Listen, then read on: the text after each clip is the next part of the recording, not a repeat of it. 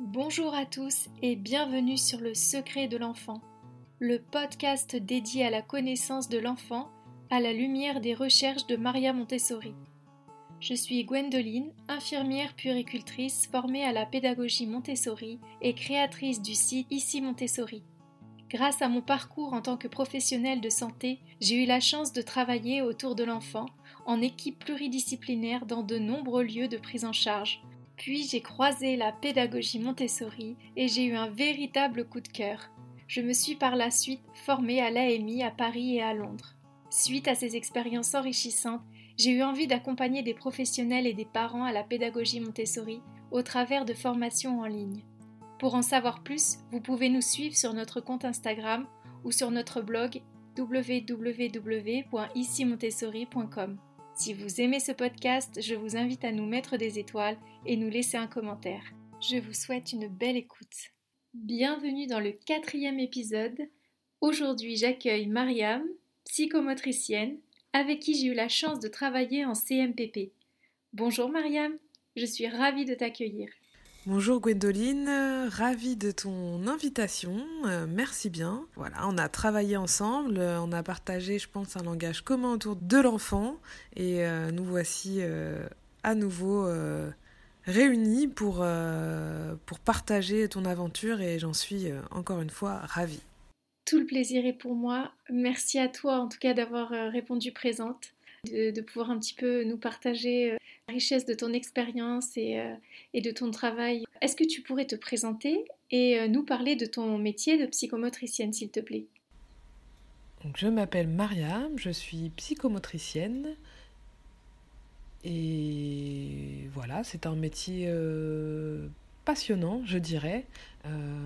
pas forcément évident, parce qu'il demande de composer avec beaucoup de de dynamiques différentes entre euh, l'aspect euh, psychique, l'aspect euh, moteur, l'aspect cognitif.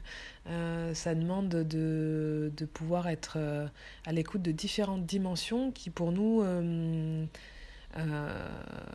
doivent s'allier dans une certaine cohérence pour que, pour que la personne en fait puisse développer un, un bien-être, un confort de vie et une bonne adaptation à l'environnement. Le psychomotricien, il travaille autour euh, du corps, euh, de la motricité et du corps dans le sens de véhicule de l'être. Euh, le corps, c'est un peu notre maison. Et voilà, en comprendre le fonctionnement, en percevoir les possibilités permet de mieux s'adapter à l'environnement, à la relation aux autres. Voilà, et du coup, percevoir son corps, c'est aussi percevoir euh, ses tensions, percevoir ses possibilités de détente et ainsi euh, pouvoir euh, voilà, se rendre disponible au mieux au, bon moment. Alors, quel genre d'expérience as-tu auprès des enfants? Alors mon expérience auprès des enfants, elle a été auprès de, des tout petits, de 0 à 18 mois, et aussi des enfants de 0 à 6 ans. essentiellement, ça a été périnatale et ainsi qu'en centre de protection maternelle et infantile. Euh, ça a été des expériences très intéressantes puisque euh, en PMI, on est dans le conseil euh, à tout parent et à tout enfant présentant des difficultés ou non. Donc l'idée, c'est de pouvoir euh, donner des pistes d'observation aux parents pour pouvoir euh, justement euh, aménager au mieux les propositions d'expérimentation corporelle, les objets proposés. voilà, ni trop, ni pas assez. Il n'y a pas besoin de beaucoup d'objets, mais il y a besoin quand même d'un environnement stimulant. Donc on va donner des conseils en fonction de là où on est l'enfant. Donc on va, on va donner des, nos secrets des, de, de la lecture euh, psychomotrice de l'enfant euh, aux parents pour qu'ils puissent euh, peut-être avoir d'autres pistes de, de propositions. Mariam, peux-tu nous parler de la prise en charge que tu fais justement avec tes petits patients? Alors dans la prise en charge auprès des, des enfants, ça passe beaucoup par le ludique, l'imaginaire, ou alors euh, par des actions concrètes et bien structurées dans le temps et l'espace. L'idée, c'est de repérer des centres d'intérêt pour l'enfant ou des choses nouvelles qui peuvent permettre de susciter l'intérêt et au travers de ça, d'amener à développer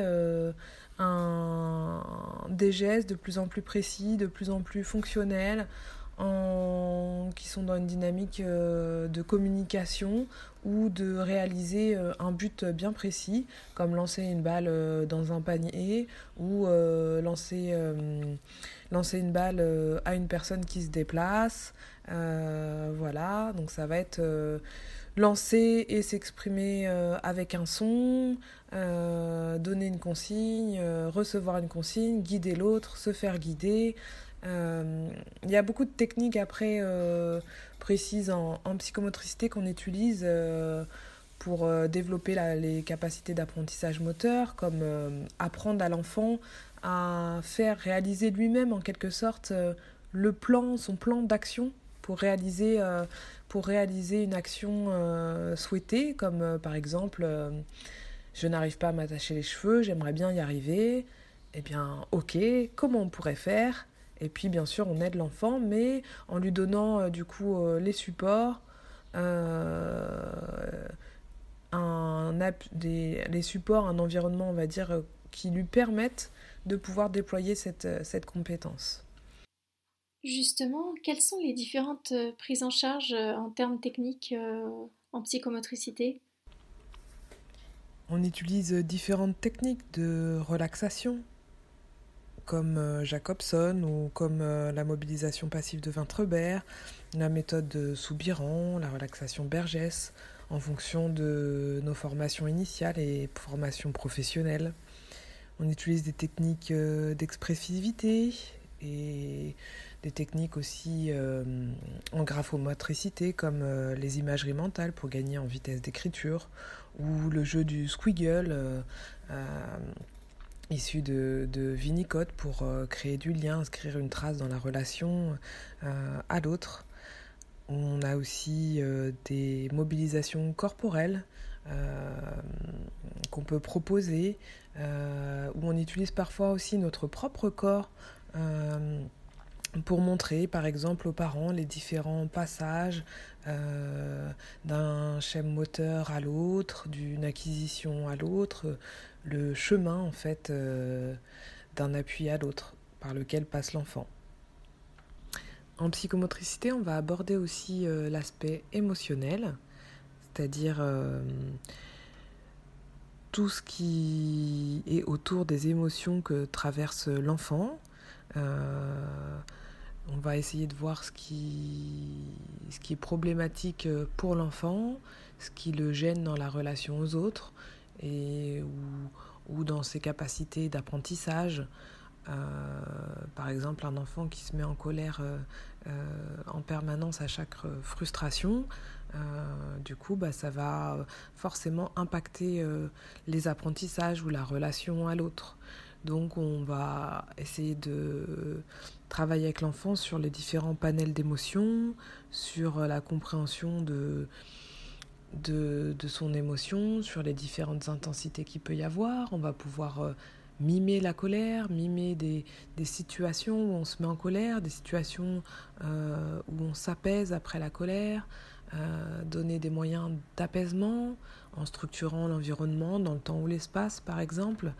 Donc l'idée ça va être voilà d'accompagner l'enfant à ce que les émotions qu'il traverse euh, ne crée pas un, handicap pour lui, lui permettre simplement de se retirer euh, de l'environnement ou se mettre en retrait d'une relation quand c'est nécessaire euh, pour lui, ou de s'engager dans la relation et l'environnement, mais ne soit pas invalidante pour lui.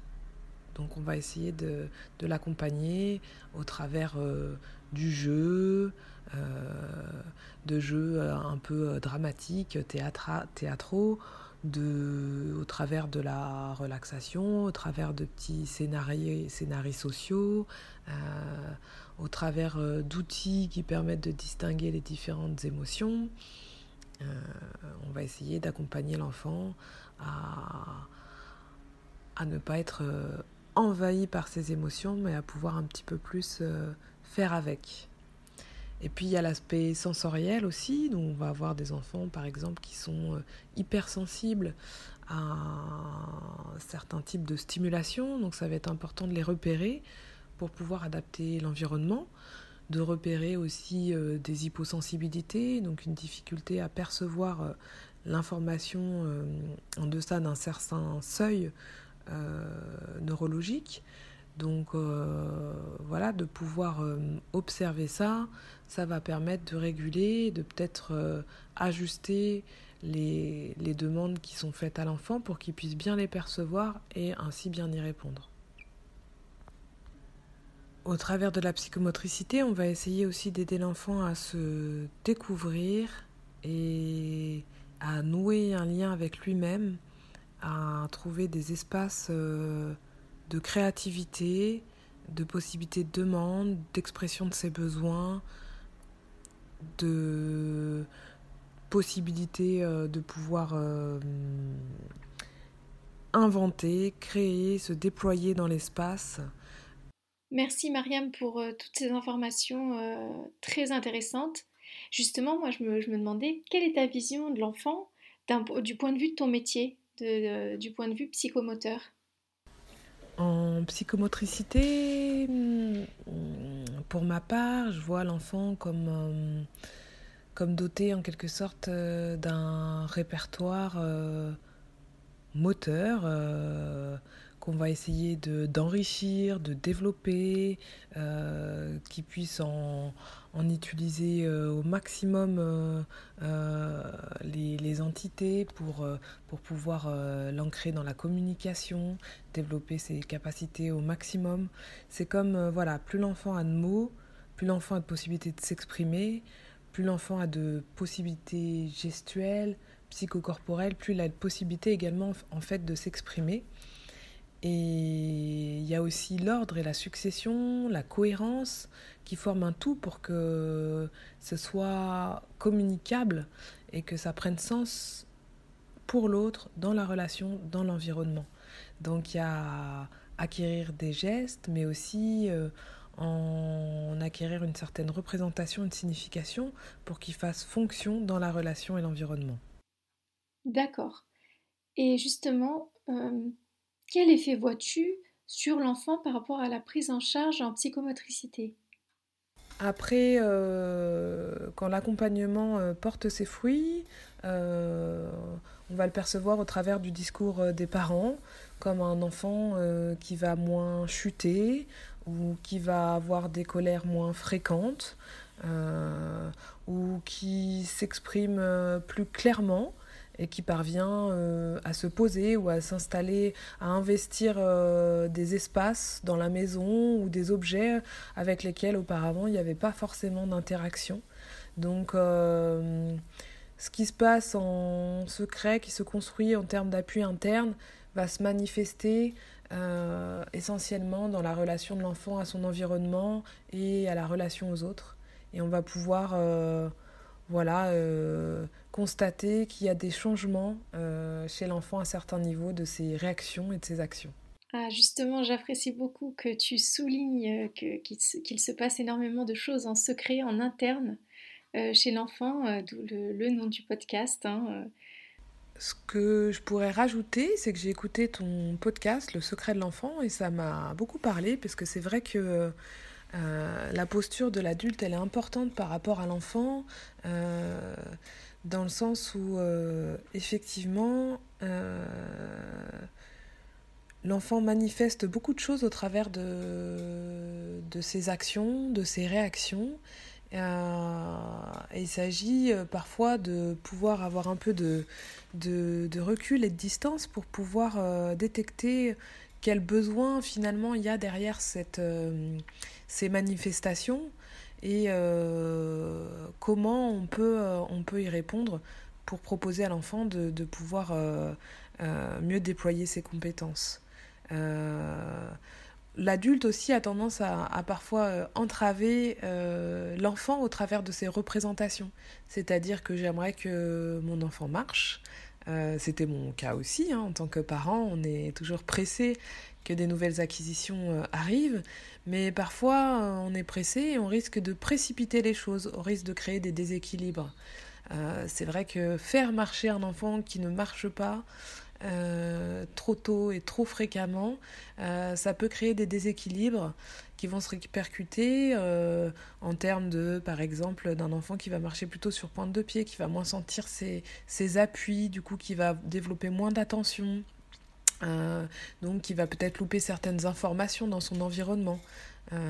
voilà, donc l'important aussi c'est la posture de l'adulte qui doit aller à la rencontre de l'enfant là où il en est et, euh, et entendre aussi euh, quelles émotions là se manifestent euh, et différencier les émotions de l'enfant de ses propres émotions. Mariam, je te remercie d'avoir accepté mon invitation et je te remercie également de nous avoir appris plein de choses dans ce podcast. Je vous remercie de nous avoir suivis. N'oubliez pas de mettre des petites étoiles et un commentaire et je vous dis à la prochaine.